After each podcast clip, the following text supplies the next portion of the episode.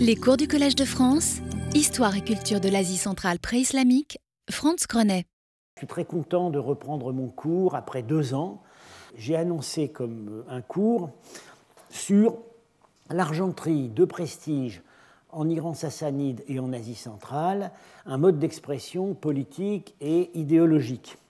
Alors ce cours, je l'ai prévu pour cette année, mais je m'aperçois en le préparant qu'il y, il y a beaucoup encore plus de matière que je ne pensais. Et donc, euh, probablement, ce sera aussi, euh, ce sera continué l'année prochaine. C'est un sujet dont j'ai été amené à beaucoup m'occuper ces temps derniers, euh, à cause de nouvelles découvertes, nouvelles découvertes d'objets, nouvelles interprétations. J'ai fait des articles qui sont sous presse en collaboration avec Samra Azarnouch et Ankadan. Et en fait, ça va continuer. Donc, j'ai de, quoi, euh, de quoi nourrir la réflexion. Alors, euh, comme vous savez, les premières années de mon enseignement, j'ai étudié euh, les phases du développement urbain en Asie centrale. Il y a trois ans, j'ai étudié les colonies sogdiennes en Chine. il y a deux ans, c'était les bouleversements de la conquête arabe. Alors, bon, ça peut, il peut paraître un peu étrange que je me recentre sur un sujet euh, qui paraît un peu désuet, relevé d'une histoire de l'art euh, à l'ancienne, c'est-à-dire une histoire de l'art qui s'attache à des belles pièces de collection, presque toujours sans contexte archéologique. Mais euh, il faut tout de suite se rendre compte que ces vases étaient à peu près tout sauf de la vaisselle. Euh, leur fonction principale, comme d'ailleurs c'était le cas aussi à Byzance, c'était de porter et de disséminer des messages symboliques, au premier rang desquels l'image royale. Plusieurs indices suggèrent que dans cette fonction de propagande royale, ils étaient un vecteur important et peut-être même le principal. Par ailleurs, dans certains cas, on peut tenter de déchiffrer euh, les motifs comme le reflet d'œuvres écrites ou orales perdues relevant de la culture de cour. La culture de cour sassanide, la culture écrite, littéraire de cour sassanide, est presque entièrement perdue. Il subsiste deux traités en Pélévi, euh, le roman d'Ardachir et euh, le texte sur Khosrow et son page euh, qu'a réédité Samra. Euh, et puis évidemment beaucoup de choses qui sont passées dans la littérature arabe, mais euh, beaucoup, on s'aperçoit en étudiant les plats que euh, parfois ils sont le seul témoin de certaines légendes, de certains mythes dont nous n'avons pas d'autres indices. Alors tout ça justifie que ce sujet va nous occuper pendant un an, peut-être deux. Alors quelques réflexions préliminaires. Il y a, si on compare l'art de cour sassanide et l'art de cour d'Asie centrale, il y a un, contraste partiel. Pour l'art sassanide, l'art officiel sassanide, on a principalement les reliefs rupestres, la première, première catégorie qui a été connue et étudiée. On a des, on a des décors de stuc et on a l'argenterie. La peinture murale sassanide, évidemment, elle a existé, mais elle est perdue. Ou du moins, elle restera perdue tant qu'on ne, fouillera, pas des architectures en briques crues. C'est Marchak qui m'avait fait la remarque. Dans l'art euh, monumental sassanide, on a surtout fouillé des architectures de pierre. Sur les architectures de pierre, les peintures ne se conservent pas. Le jour où on va faire comme en Asie centrale et fouiller de la brique crue, des palais en briques crues, des maisons en briques crues, on trouvera des peintures. Alors, en Asie centrale, c'est un peu différent parce qu'on n'a pas de relief rupestre royaux. Ou plutôt, on en a un, le relief de Ragibibi en Afghanistan, euh, que j'ai étudié il y a 16 euh, ans. Alors, euh, on a beaucoup de peinture, c'est surtout de la peinture, et puis on a de l'argenterie, tout autant d'argenterie que dans l'Iran sassanide. Les deux argenteries ont gardé des spécificités mais elles se sont constamment influencées l'une l'autre et elles doivent être traitées ensemble. L'une et l'autre, celle d'Iran sassanide, celle d'Asie centrale, sont les héritières d'un héritage classique, mais plutôt romain du côté des sassanides est plutôt grec, du côté de l'Asie centrale. Il y a ces deux argenteries diffèrent, on va s'en apercevoir très vite, par les structures politiques qu'elles reflètent. En Iran sassanide, après une première période où d'autres personnages que le roi accèdent au grand plat de prestige, à partir du IVe siècle, on n'a plus que le roi. Le roi des rois tout seul. En Asie centrale, le roi n'est jamais seul il y a toujours une pluralité, il est toujours avec d'autres, avec qui il chasse, avec qui il fait des banquets. Euh, y a, on voit aussi beaucoup, de souverains locaux qui, qui commandent des plats. C'est, on, découvre une structure, c'est le reflet d'une structure politique beaucoup plus décentralisée qui n'a jamais connu euh, en réalité le phénomène du roi des rois. Alors, un trait commun entre l'argenterie sassanide et l'argenterie d'Asie centrale, c'est que l'une et l'autre se sont exportées massivement par toutes sortes de canaux différents, et euh, les deux se sont exportés beaucoup en direction surtout de la steppe et de la Chine. C'est surtout là, d'ailleurs, qu'on trouve la plupart des exemplaires. En fait, l'argenterie est probablement le témoin le plus éloquent qui subsiste des contacts interculturels entre Iran et Asie centrale et au-delà même de ces deux sphères. Alors je cite, je cite Boris Marchak. Hmm. Aucune autre source ne témoigne à ce point du caractère compact du monde médiéval, depuis l'Europe occidentale jusqu'à la Chine, depuis la région de la Kama dans l'Oural jusqu'à l'Inde. Survolons la bibliographie on a d'abord eu des, grands catalogues, et les premiers grands catalogues euh, ont, été dus, à des savants du musée de l'Ermitage, à Saint-Pétersbourg.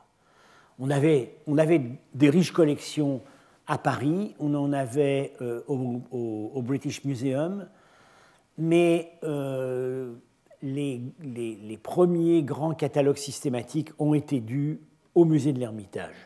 C'est là où était la principale collection, et énorme avantage de l'Ermitage par rapport à tous les autres musées, c'est une collection où on est sûr qu'il n'y a pas de faux. Parce que les objets ont été trouvés dans des conditions contrôlées, principalement une très grande partie dans des tombes dans le Caucase, dans l'Oural. Euh, on, a, pratiquement euh, aucun risque d'avoir des faux. Alors, le premier catalogue, c'est euh, l'album de Smirnov, qui était conservateur à l'Ermitage. J'ai traduit en français les titres russes. L'argenterie orientale, Saint-Pétersbourg 1909. Donc vous voyez, ils ont publié des catalogues dès le moment où on a pu publier des photos. Alors, il a été continué par Orbelli et Trevor, Orfèvrerie sassanide, Leningrad 1935, et c'était le bon temps, c'est en français. Voilà, à cette époque, les savants de l'Ermitage n'hésitaient pas à publier en français. Et euh, cette tradition, alors euh, Trevor a continué avec Monument de l'art gréco-bactrien, là c'est en russe, euh, un livre, en fait le titre est un peu trompeur, même très trompeur, parce que elle inclut dans ce, catalogue toute l'argenterie qui a un caractère hellénisant, euh, y compris des œuvres, une majorité d'œuvres dont on sait maintenant qu'en réalité elles sont beaucoup plus tardives, y compris des œuvres qui datent du 4e, 5e, 6e siècle. Alors, cette grande tradition de l'Ermitage a été poursuivie par euh, Vladimir Loukonine, élèves de Trevor, et euh, Trevor et Loukonine, tous les deux après leur mort, euh, sous, leur, sous, leurs deux noms, a été publié un, très beau livre, Argenterie sassanide, euh, où là, et pour la première fois, ce livre comporte des radiographies et des analyses physiques. C'est vraiment la, on peut vraiment suivre la lignée des, des, des grands savants de l'Ermitage. Alors, à côté de cela, on a eu à partir de 1967 Voilà, la première exposition internationale sur, sur cette argenterie euh, s'est tenue au, musée d'art de l'Université du Michigan en 1967, avec ce catalogue. Pas luxueux, c'est tout noir et blanc, euh, mais c'est vraiment, vraiment un travail pionnier. Et ce catalogue comporte une remarquable introduction par Oleg Grabar, qui en fait est, en principe un historien de l'art islamique. Était, était, puisqu'il nous a malheureusement quitté il y a un certain temps. Euh, pour l'anecdote, c'était le fils du grand André Grabar, qui était euh, le professeur euh, d'art byzantin et paléo-chrétien ici au Collège de France. Mais Oleg était à, Harvard. et Grabar, enfin, c'est vraiment le premier qui est appelé à dépasser les publications d'objets individuels et à chercher des structures d'ensemble, ce qu'il appelle des modèles théoriques, sans référer spécifiquement à tel ou tel objet. Euh, il y avait eu en fait une première, euh, un premier essai très remarquable par Kurt Erdmann en 1936, euh, les, plats de chasse sassanides, où il avait cherché une systématisation. Et Grabar a appelé à continuer. Alors, dans l'essai de Grabar, il y a beaucoup de choses aujourd'hui qui sont caduques parce que, principalement, euh, cette exposition, dans le cadre de laquelle il l'a publiée, euh, était encombrée de beaucoup d'objets faux ou post-sassanides, qui ensuite ne sont d'ailleurs, dont on n'a plus entendu parler ensuite. Et malheureusement, dans certains cas, Grabar fondait ses analyses sur ces objets-là. Malgré tout, ça reste un, texte peu connu, hein, euh, mais extraordinairement stimulant, assez marginal dans l'œuvre de Grabar, puisqu'il est surtout celui qui a fouillé euh, les châteaux omeyyades euh, en Syrie. Mais c'est vraiment un, très beau travail. Alors, plus récent et, un peu connu aussi, je dois la référence à Samra, mais très intéressant, non, je dois la référence à Ankadan.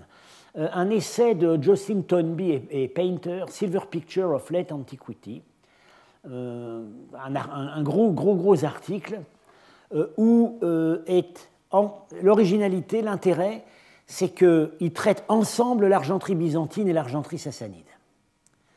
Voilà, donc c'est vraiment.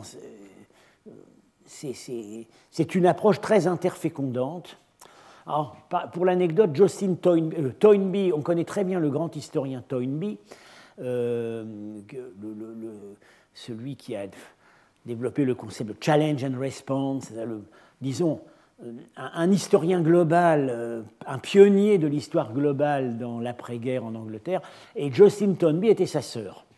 Et c'était une grande, une grande archéologue et historienne de l'art. Alors, à partir des années 80, on a commencé à, euh, on a eu les moyens de distinguer méthodiquement des écoles.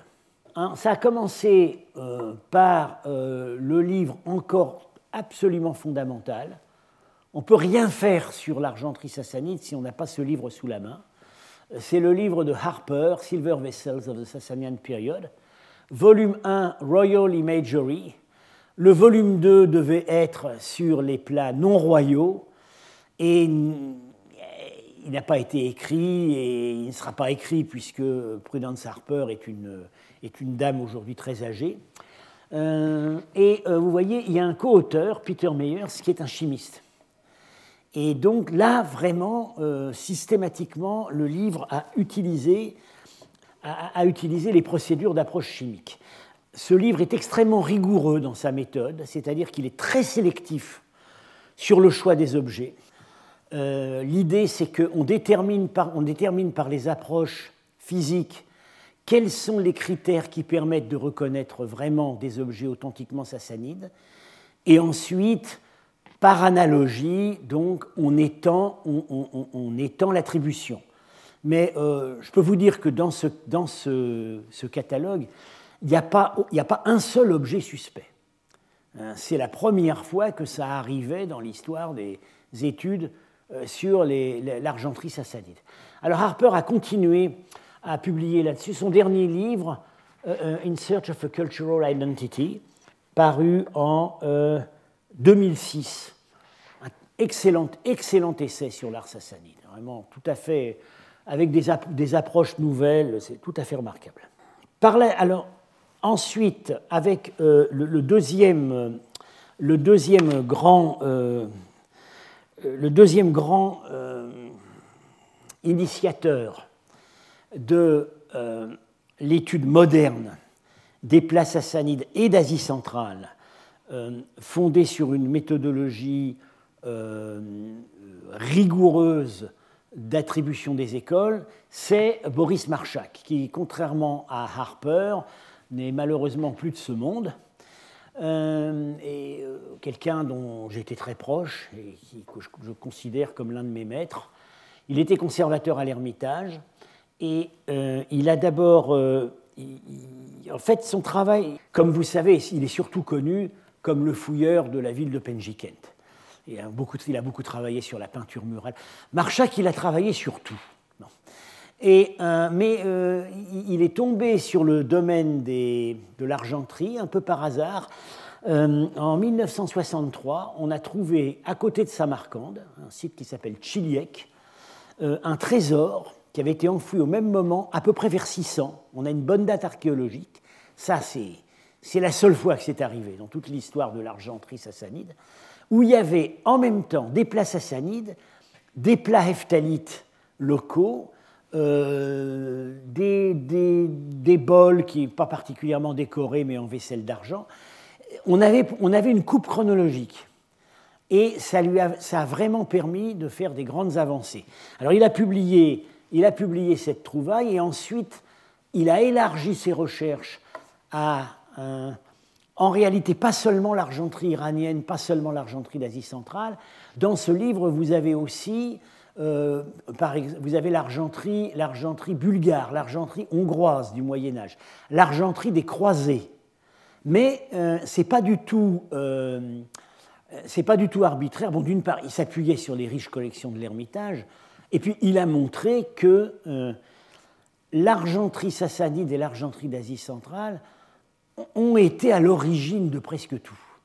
Et euh, on voit très bien des filiations qui, s'observent, y compris dans avec l'argenterie médiévale occidentale. Voilà, son dernier grand essai en 1998 dans ce, catalogue, Art and Archaeology of Ancient Persia, The Decoration of some late Sassanian Silver Vessels and its Subject Matter, où il renouvelle son approche en l'élargissant, en s'intéressant à une catégorie d'objets qui ne sont pas royaux, qui semblent produits pour des, sortes de classes moyennes émergentes à la fin de l'Empire sassanide, aussi la petite aristocratie, euh, la petite aristocratie qui va ensuite donner ce qu'en Iran on appellera les derkans, les, les, propriétaires, euh, les, seigneurs locaux qui vont jouer une énorme, qui vont avoir une énorme influence dans la transmission de l'héritage sassanide. Ferdowsi était un derkan. Et il y a toutes sortes de nouveautés très intéressantes dans cet essai. Alors ce qu'on a eu par la suite, c'est de très très beaux catalogues d'exposition où les organisateurs ont eu l'intelligence de demander les notices aux plus grands spécialistes. Donc évidemment là-dedans, vous avez des notices par Marchak, par Harper, par Loukonine. Et parfois des notices, sur des, notices où ils, euh, où ils modifient ou améliorent leur point de vue sur des objets dont ils avaient déjà parlé dans des écrits précédents. il faut toujours, il faut toujours aller chercher dans ces catalogues quelle était la dernière opinion de Harper, quelle était la dernière opinion de Marchak sur tel ou tel objet. Alors, on a eu cette exposition en 93 euh, au musée d'art et d'histoire de Bruxelles, Splendeur des Sassanides, euh, où il n'y a pas que l'argenterie. Hein. Malheureusement, l'objet qui, qui, illustre la couverture est considéré aujourd'hui comme très suspect. Euh, et puis, on a eu cette belle exposition au musée Cernouchi en 2006, euh, avec beaucoup d'objets de l'Ermitage, les Perses sassanides, face d'un empire oublié. Euh, si on veut prendre une vue d'ensemble de ce répertoire, rapidement, avec des magnifiques objets, il faut prendre ces deux catalogues. Il faut les parcourir Et, là, vraiment, on, saisit le répertoire dans son ensemble. Alors, bon, euh, il faut ça, depuis, depuis ces grands catalogues, on a surtout des études ponctuelles par des objets qui surgissent et qui malheureusement, presque toujours, surgissent dans les fouilles clandestines, ou bien euh, des vieilles collections qui, qui, soudainement reviennent, euh, reviennent, à la lumière, euh, des objets qui avaient été négligés ou cachés, et puis, et puis comme ces objets évidemment deviennent de plus en plus à la mode, ça les fait sortir des greniers et du coup ça permet, ça met de nouveaux objets en circulation. Il faut savoir que aucun des catalogues que j'ai montrés, aucun des grands répertoires, Marchak, Harper, euh, l'Ermitage, les grandes expositions, n'était exhaustif à sa date. Hein. Jamais personne n'a pu avoir l'ambition de couvrir le tout. Et alors évidemment maintenant, le répertoire n'arrête pas d'augmenter puisque chaque année, au bas mot, euh, on a connaissance de 5, 6, voire plus, de, plus davantage de nouveaux plats. C'est principalement la conséquence, il ne faut pas se leurrer, des flux clandestines en Afghanistan. Alors, ce qui serait, très utile d'avoir maintenant avec les outils méthodologiques qu'on a, c'est une database évolutive, euh, où là, on pourrait mettre tout, tout ce qui est publié, et au fur et à mesure, tout ce qu'on voit sortir sur Internet, dans des catalogues de vente, etc. Alors, bon, pour euh, réaliser ce projet, euh, j'ai déposé, euh, enfin plutôt, Samra Azarnouch a déposé là récemment un projet d'ANR auquel je suis associé avec Ankadan, avec Pavel Lourier à l'Ermitage, avec des, avec, des, savants iraniens. Avec Matthew Canepa aux États-Unis. Euh, voilà, bon, euh, nous pensons que le projet est très bon et très justifié. Ça ne garantit pas qu'il va passer l'examen à l'ANR. Mais voilà, il faut essayer. Je l'ai déjà dit, on n'a jamais trouvé un seul de ces objets dans son contexte d'utilisation d'origine. On n'en a jamais trouvé dans un temple. On n'en a jamais trouvé euh, dans une maison, ou plutôt à Chiliec, mais c'était dans une, cache. On n'en a jamais trouvé dans une tombe iranienne. De toute façon, quelle tombe iranienne? Parce que ce n'est pas, pas dans des, pas dans des, dans des, dans des, euh, des, des, ossuaires ou des cavités à ossements euh, qu'on va, trouver des, qu'on va trouver des plats. On en a dans des tombes, mais dans des tombes de, populations forestières de l'Oural, où, elles avaient fini, où elles avaient fini par aboutir. Donc jamais en contexte d'origine. Les textes parlent. On a des textes qui mentionnent ce genre d'objet, mais on, arrive, on a du mal à extraire des informations vraiment très précises sur la manière dont ils étaient commandés, euh, ou, ou, hein. On a tout de même un document sur euh, certaines dimensions indique nettement une utilisation cérémonielle euh, ou, même magique, divinatoire.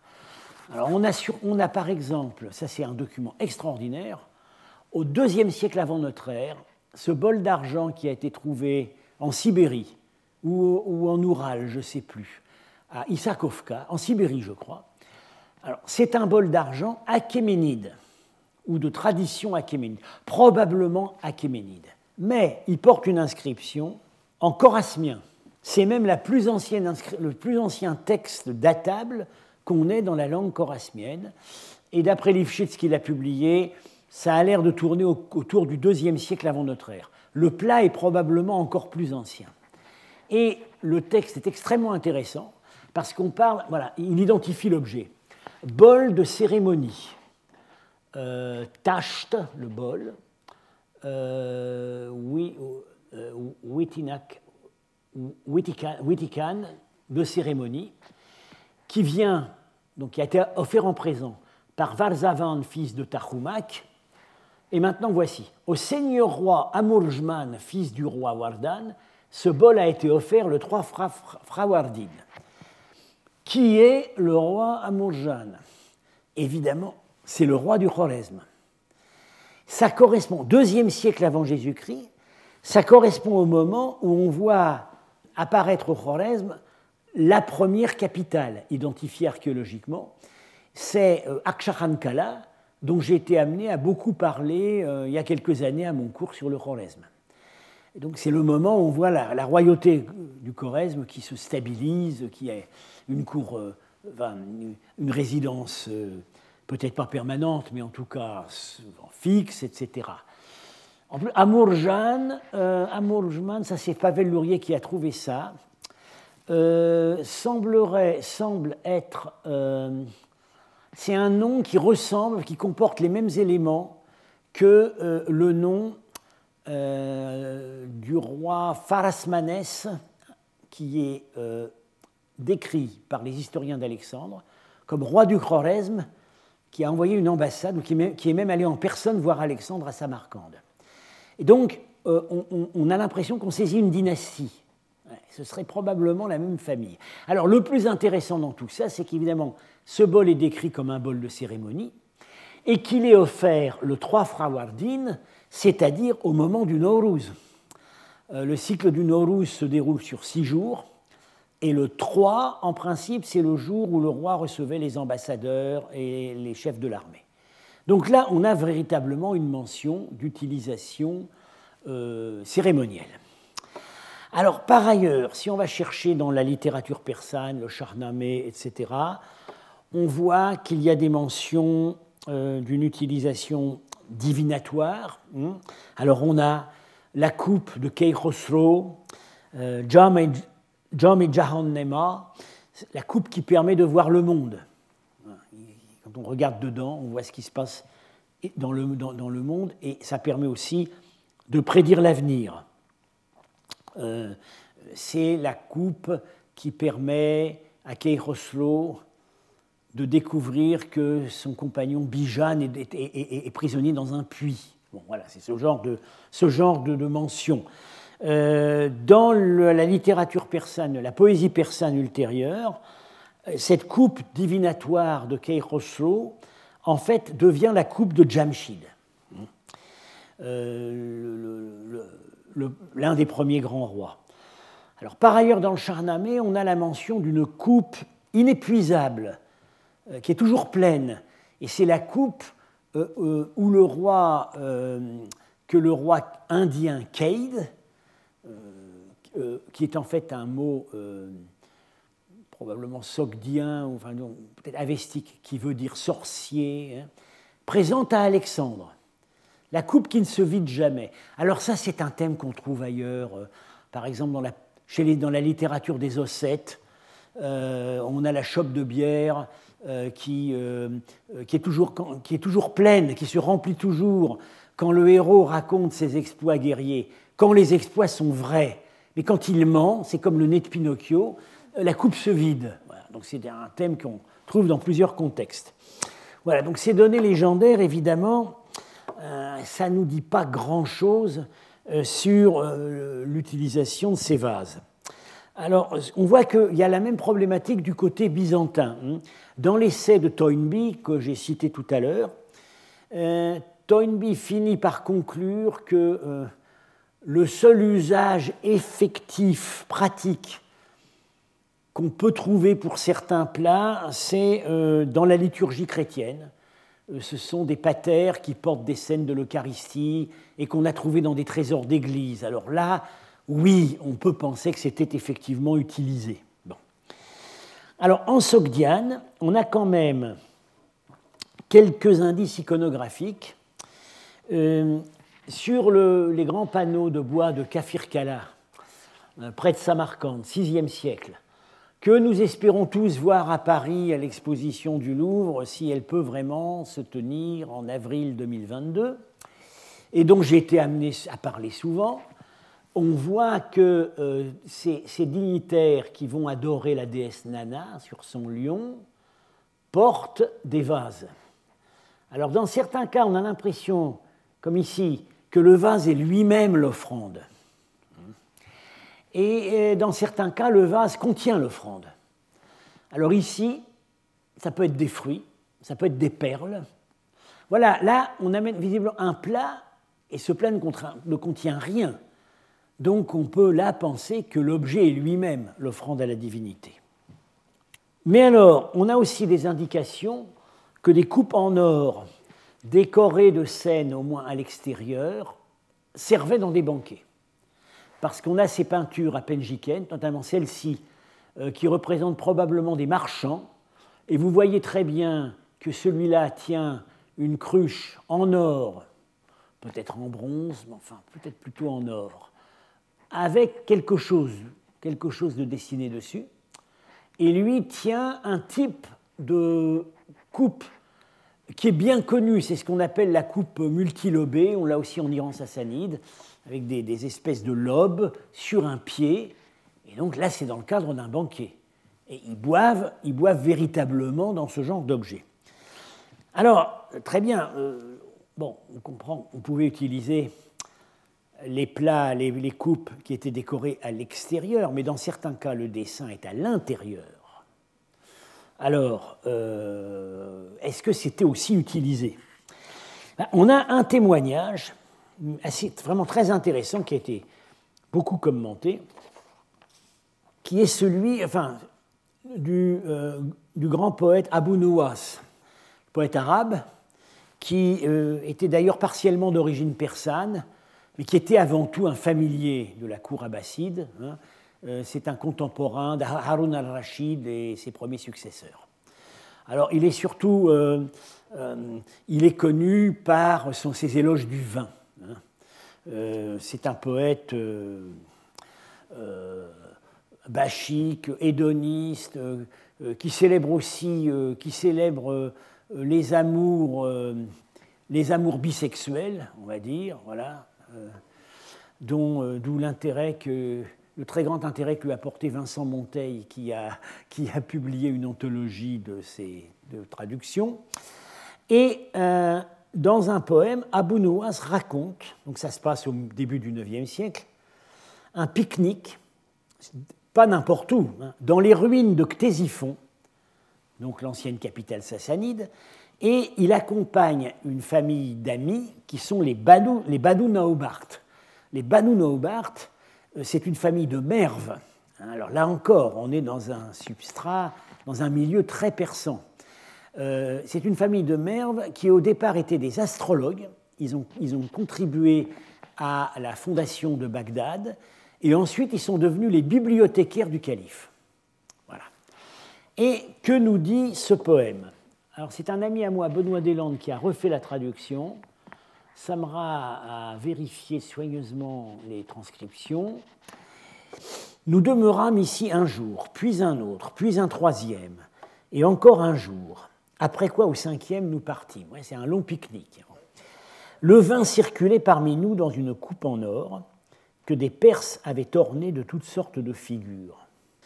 En son fond apparaissait Kesra, et sur ses côtés, des antilopes que poursuivaient les cavaliers avec leurs arcs. Le vin y était versé jusqu'aux basques relevées à leur taille et l'eau à hauteur de leur couvre-chef. Le vin est versé jusqu'au niveau euh, des pans de la veste qui sont retroussés dans la ceinture et l'eau est ajoutée pour arriver au niveau de la coiffure. Alors, qu'est-ce que veut dire cette image bizarre? En fait, le grand, euh, le grand arabisant Ignati Krakowski, dans un essai paru en 1928 sur, absolument remarquable, jamais traduit, c'est en russe, sur les objets sassanides décrits dans la littérature arabe, euh, il, a, euh, il, a, compris, il a compris ce que veut dire cette image. En fait, il a compris, les vieux commentateurs arabes avaient déjà compris. Il y a d'abord le vin. Après, on le coupe avec de l'eau. On ne buvait jamais le vin pur. Le vin arrive au niveau de la ceinture. Bon. Et euh, quand on rajoute de l'eau, ça arrive au niveau de, la tête. Il n'y a pas beaucoup de distance. Ça veut dire que euh, le vin est bu, le 12 degré 5 est bu presque pur. Et que euh, quand on rajoute de l'eau, ça, ça n'apporte pas beaucoup en réalité. Et ce qu'a très bien vu Kratchkovski, dit, mais ça, cet objet, l'auteur l'a vu. On ne peut pas décrire quelque chose comme ça si, on n'a pas, bu dans ce type d'objet. Et je cite Kratchkovski, prophétique, Jusqu'à présent, on ne connaît pas d'objet sassanide identique à celui décrit. Mais il ne faut pas oublier que presque tous les plats et coupes sassanides connus sont des unicats, des objets uniques. Il est tout à fait vraisemblable que quelque chose d'analogue sera un jour découvert. Eh bien, il avait raison.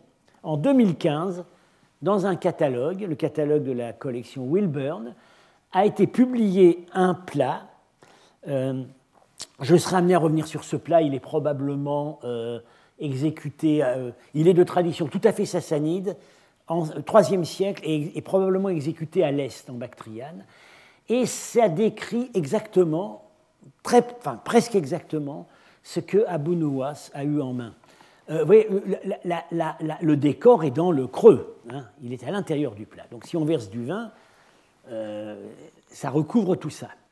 Et vous voyez, quand le vin arrive au niveau, voilà, le vin est pur, il arrive ici, au niveau de la ceinture, là où ils ont, euh, et, c'est bien une scène de chasse, comme dit Abonouas. Alors, on ne chasse pas que des antilopes, il y a des panthères, mais enfin, antilope, ce qu'on traduit antilope dans un poème arabe, ce n'est pas forcément des antilopes. Euh, on traduit antilope parce que, euh, enfin, oui, disons, les, poètes arabes avaient tendance à parler de la faune d'Arabie. Ça ne veut pas dire que ce soit vraiment des antilopes. En l'occurrence, en, milieu iranien, c'est beaucoup plus probablement des ibex, chèvres sauvages. Et le vin pur arrive à ce niveau-là, au niveau de la ceinture. Puis quand on rajoute de l'eau, ça arrive ici, en haut du front. C'est-à-dire, il n'y a pas beaucoup de distance entre les deux.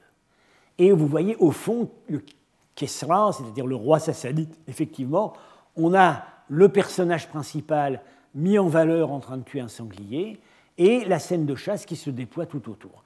C'est ce qu'il y a de plus proche de l'objet qu'a décrit Abu Nuwas. Alors, bien sûr, on peut dire Abu Nuwas écrit un siècle et demi après la fin de l'Empire sassanide, euh, on ne peut pas exclure qu'à ce moment-là, il y ait eu des, usages détournés, hein, que ces objets qui étaient déjà des antiquités aient pu servir d'une manière euh, plus profane que n'était leur usage premier. en réalité, pour les grands plats, on s'accorde, tout le monde admet que la fonction probable, enfin, la fonction probablement principale, c'est que ces plats étaient, servaient de cadeaux, qu'ils étaient remis en marque d'estime à des dignitaires iraniens, qui sont d'ailleurs parfois figurés avec le roi sur le plat, ou à des souverains étrangers. C'est-à-dire qu'ils auraient eu assez souvent la même fonction que euh, les médailles et les cadeaux présidentiels dans les États modernes. Ce qui pourrait expliquer, au moins en partie, que la grande majorité des plats sassanides et centra-asiatiques, trouvés dans des contextes qu'on arrive à identifier, ont été trouvés hors des frontières de l'Empire. Si ça servait avant tout de cadeaux diplomatiques, c'est normal. On les trouve, je l'ai dit, au Caucase, en Asie centrale et chez les peuples de l'Oural. Mais là, probablement, ce n'était pas des cadeaux, dans la plupart des cas, ce n'étaient pas des cadeaux diplomatiques directs. C'est des objets qui, à un moment, sont passés par un circuit commercial et ont fini chez ces peuples de l'Oural qui avaient à vendre quoi? Eh bien, Ils avaient à vendre les fourrures et l'ambre. Et c'était la monnaie d'échange. Euh, alors, euh, on a une anecdote euh, d'un historien arménien, Faustus de Byzance, donc, qui écrit au 5e siècle, qui semble indiquer un statut hybride pour une coupe, à la fois coupe de banquet et marque d'estime. Il parle de Chapour II, le roi sassanide Chapour II. On va voir que c'est un, un des grands commanditaires de plats, beaucoup de plats le représentent. Et Chapour II, dans ses a fait des guerres contre les Arméniens, et il a voulu honorer un, adversaire arménien qui euh, s'était emparé de son camp, mais avait épargné le harem. Voilà, il n'avait pas atteint, il n'avait pas euh, embarqué comme concubines euh, les, épouses de Chapour, il les avait rendues à leur, à leur maître. Et donc, pour témoigner son estime à ce général arménien, Chapour II fait, commande une coupe qui le représente monté sur son cheval favori, et il boit dans cette coupe en présence de son armée. C'est-à-dire qu'en fait, il porte symboliquement un toast à ce général, euh, et, le plat sert à l'honorer. Alors, euh, du coup, ça rappelle tout à fait une catégorie euh, de plats qu'on a à Byzance, qu'on appelle les missoria, c'est-à-dire missoria, ce qui est envoyé. Ce sont des plats, euh, des plats envoyés comme cadeaux. Alors, on en a un exemplaire magnifique. Euh, le plus connu, c'est le fameux plat de Théodose, Ier, avec ses héritiers, un ici et un ici, et avec une scène mythologique en bas dans le registre inférieur. Euh, et ce plat, en fait, on sait pour qui il était, à qui il était destiné, puisqu'il porte une inscription qui indique euh, à quel dignitaire il a été donné, et c'est pour les, euh, je crois, c'est pour, pour, les 10 ans, enfin c'est pour l'anniversaire de, l'avènement du roi.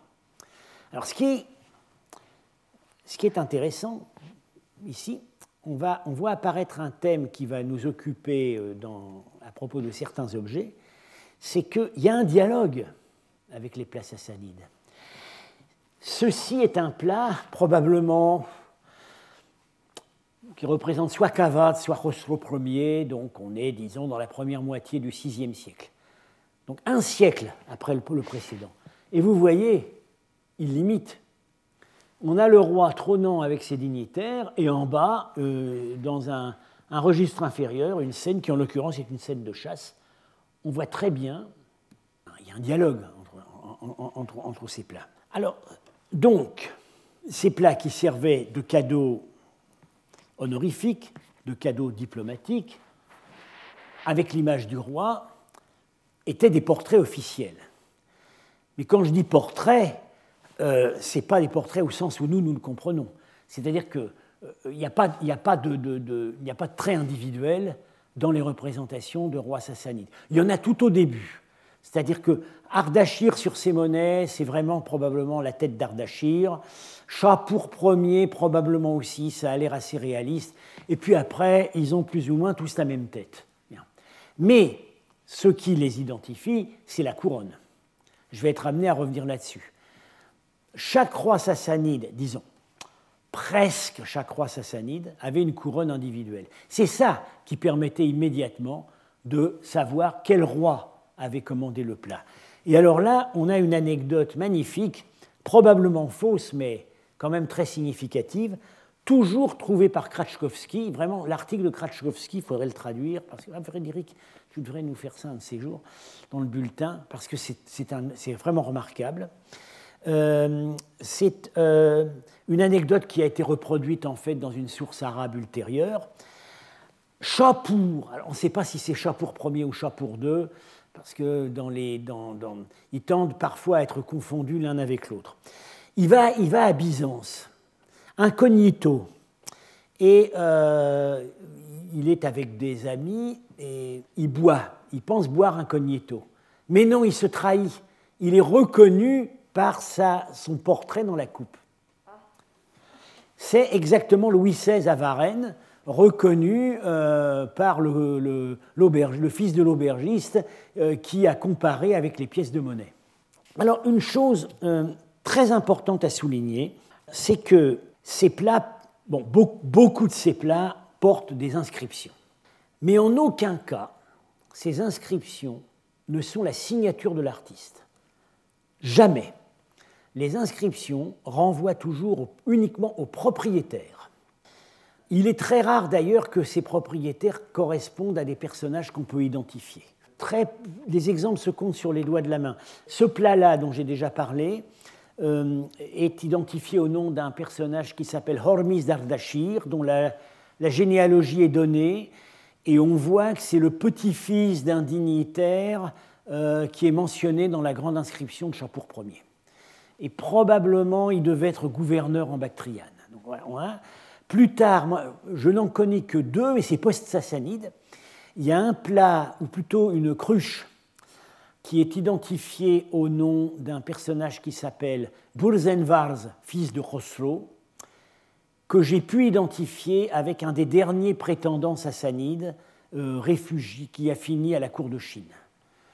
Et puis au IXe siècle, on a un plat qui porte une inscription au nom du gouverneur du, Tabaristan, l'Esparbed, un personnage de, disons, de tradition sassanide. C'est très très peu. Dans la plupart des cas, les propriétaires ne sont pas des gens que nous pouvons identifier. Et euh, parfois aussi, on s'aperçoit que le style de l'inscription est plus tardif que le style du plat lui-même. C'est-à-dire que ce n'est pas toujours le premier, c'est pas toujours le, euh, le premier propriétaire. Alors je dis tout de suite que, à propos d'un plat dont on va être amené à reparler, la, grande coupe en or de Khosrow Ier qui est au cabinet des médailles, avec des incrustations de pierres semi de verrerie, euh, il y a une inscription euh, en arabe, Bismillah. Et on s'est posé beaucoup de la question pourquoi est-ce qu'ils avaient inscrit Bismillah. Et c'est Samra Azarnouch qui a trouvé l'explication. On a écrit Bismillah pour que l'objet ne soit pas détruit. Parce qu'on n'a pas le droit de détruire un objet qui comporte le nom de Dieu, le nom d'Allah. Et donc c'était une façon de protéger l'objet, voilà, d'éviter qu'il soit refondu. Euh, donc, euh, oui, ces inscriptions euh, sont d'une. disons, ne donnent pas des renseignements très évidents. Hein. alors, en plus, quand on a le nom du propriétaire, on n'a pratiquement jamais son titre. Ce qui est parfois curieux, parce qu'ici, le Hormis d'Ardachir, petit-fils d'un bidarche, grand dignitaire de Chapour Ier, c'est évidemment pas Tartampion c'est quelqu'un qui est gouverneur, qui est, qui est satrape, qui est bidarche, qui est quelque chose comme ça. On ne le dit pas. Probablement parce que euh, l'objet est attaché à la personne, il n'est pas attaché à la fonction. Si le personnage perd sa fonction ou bien en change, on ne peut pas le priver de l'objet. L'objet est attaché à la personne. Enfin, c'est, ce sont les suppositions que je suis amené à faire. Alors, euh, pourquoi est-ce que l'artiste ne signe jamais? Il ne compte pas l'artiste. L'artiste est un artisan, même quand c'est un grand artiste, c'est un personnage inférieur. Et son travail apporte à l'objet une plus-value symbolique, mais aucune plus-value économique. C'est ce qu'il faut vraiment avoir en tête. L'objet, c'est avant tout un capital mobilier à valeur garantie. Et on ce qui confirme ça, c'est que quand, le poids est indiqué, ou qu'on peut calculer le poids, euh, on pèse l'objet, et on voit à combien de, de, ça correspond en, poids sassanide, on a presque toujours des chiffres ronds. Voilà, c'est-à-dire que très souvent, on voit, très bien, les plats, euh, les plats en moyenne représentent entre 100 et 135 dirhams, 400-500 grammes. Parfois c'est plus, mais on voit presque toujours, on tombe sur des chiffres ronds. C'était avant tout un capital. Et euh, on, a, on, on, a, au moins deux attestations textuelles qui le confirment. Dans le droit sassanide, il est indiqué qu'une coupe peut être mise en gage. Voilà, donc euh, ça représente une valeur fixe.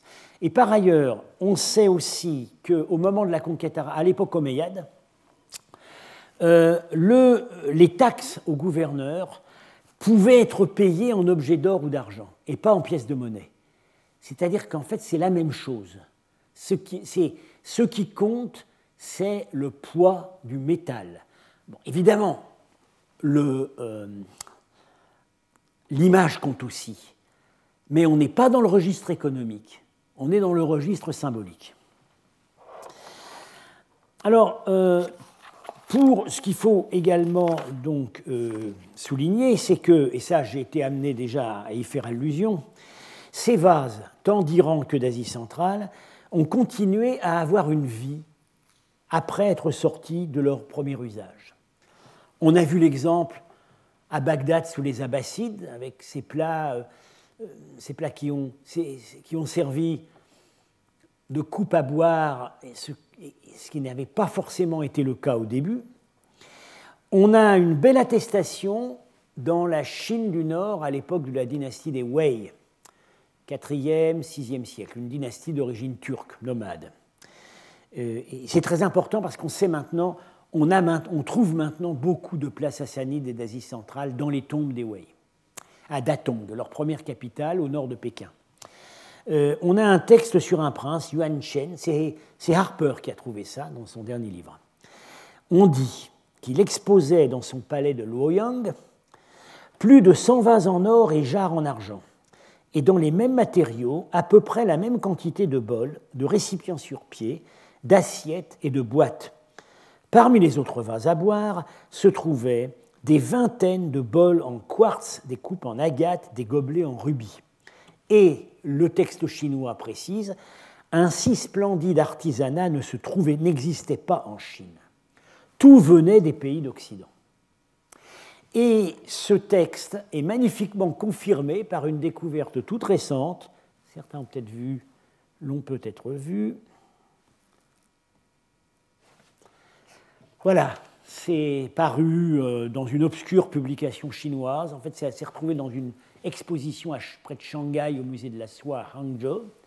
C'est une coupe trouvée dans une tombe d'un aristocrate Wei à Datong. Euh, et euh, en fait, alors, ce qu'il faut, il faut tout de suite voir une, chose, plusieurs choses. Le sujet purement classique, c'est Dionysos avec une coupe et Héraclès avec sa massue qui se promènent sur un char, lequel est tiré par un satyre, un silène qui boit dans une, corne à boire. voilà, sujet dionysiaque.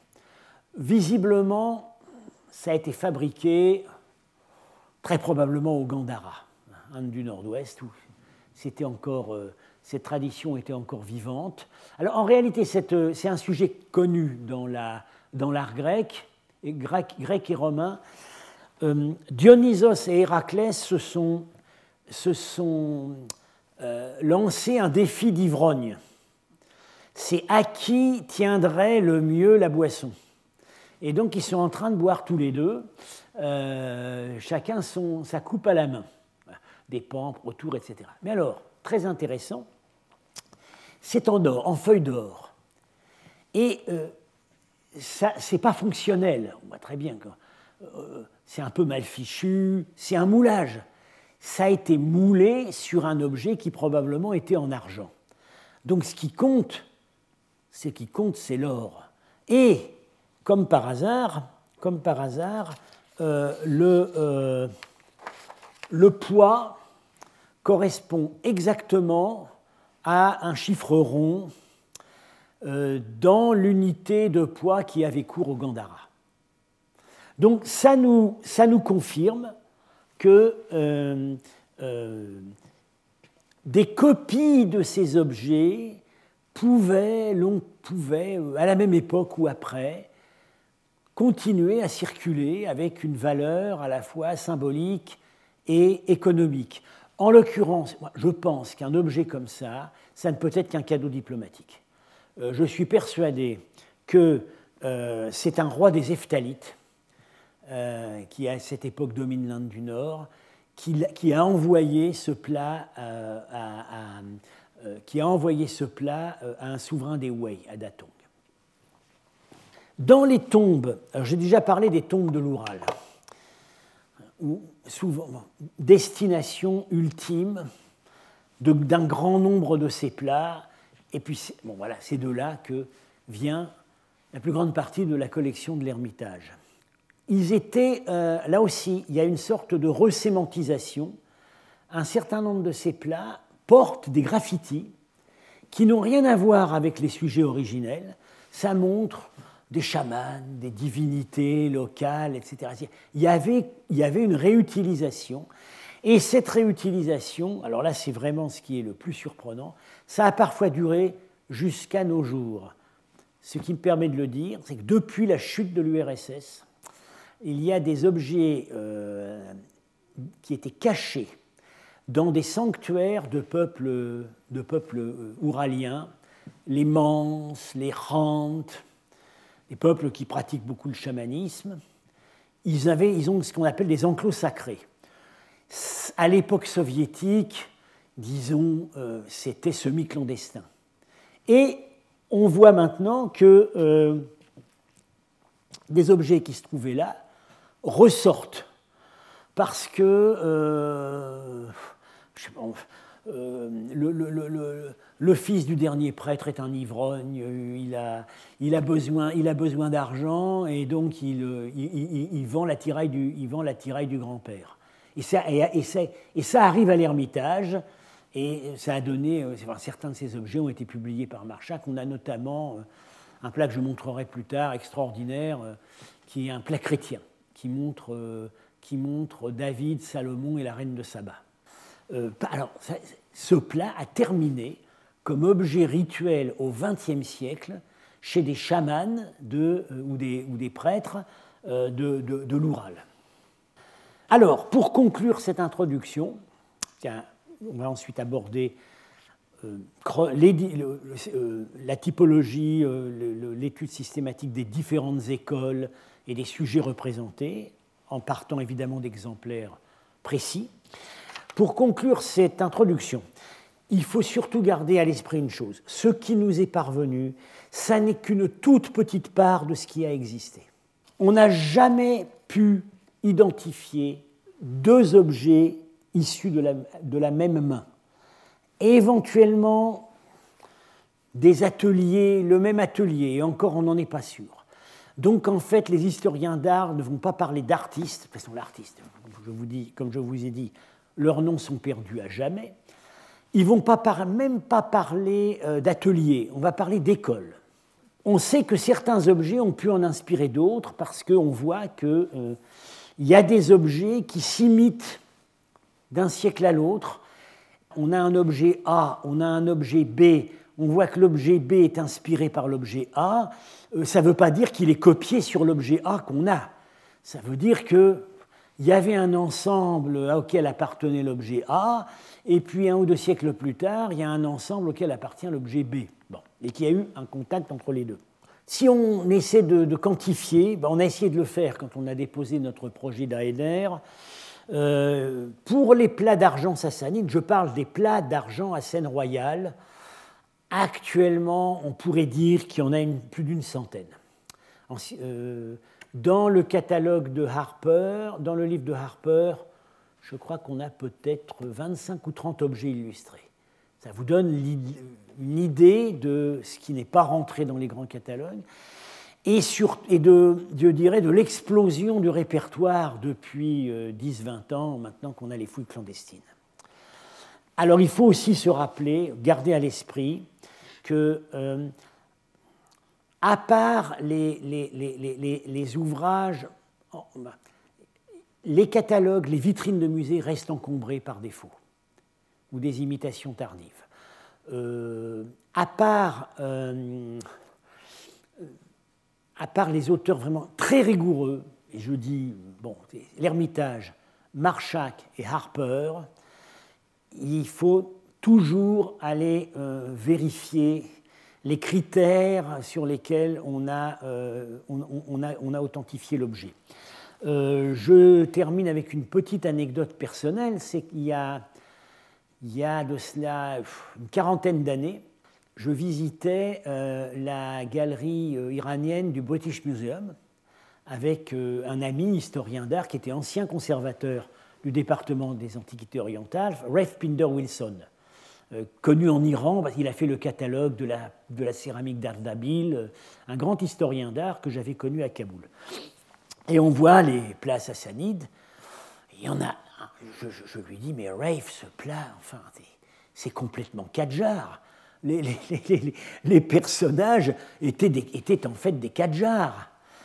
Alors, je dis, mais qu'est-ce que, que ça fait là? Il me dit, euh, oui, oui, nous le savons tous, mais euh, tant que le, c'est un trustee du British Museum qui en a fait cadeau, euh, et tant qu'il est vivant, on ne veut pas lui faire de la peine, on garde l'objet dans la vitrine. Je suis revenu 30 ans après, l'objet était toujours là. Voilà, j'ai terminé pour cette semaine. Nous allons donc maintenant aborder le répertoire lui-même en détail. Retrouvez tous les contenus du Collège de France sur www.colège-2-france.fr.